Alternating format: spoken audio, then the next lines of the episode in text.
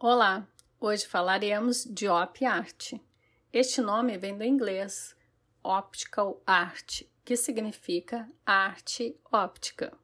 Nela, as formas e cores são organizadas criando efeitos visuais que nos causam a sensação de grande movimento, ao contrário do abstrato geométrico que utiliza formas estáticas e rigorosamente organizadas na composição. Traduzindo, a op art também é abstrata, mas tem movimento, muito movimento. Tanto que quando olhamos para uma obra de op art, às vezes ficamos até tontos ou enjoados. Vitor Vassarelli foi um dos pioneiros e suas primeiras obras são da década de 1930.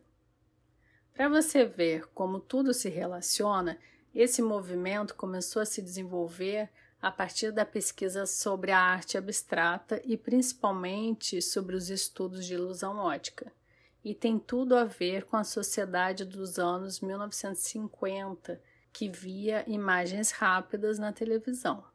Então, para você identificar com facilidade a op art, observe que ela trabalha fundamentalmente com ilusão de ótica, cores contrastantes e linhas milimetricamente calculadas.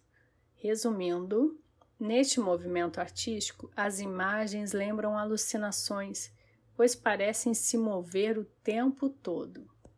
Muito bem, agora faça uma pesquisa, complete essas informações, observe imagens e crie sua própria obra arte. Mas antes disso, deixo aqui minha pergunta para você. Você já viu na natureza algo que tem este mesmo efeito visual que a op art? Então, agora, mistura tudo e até o próximo.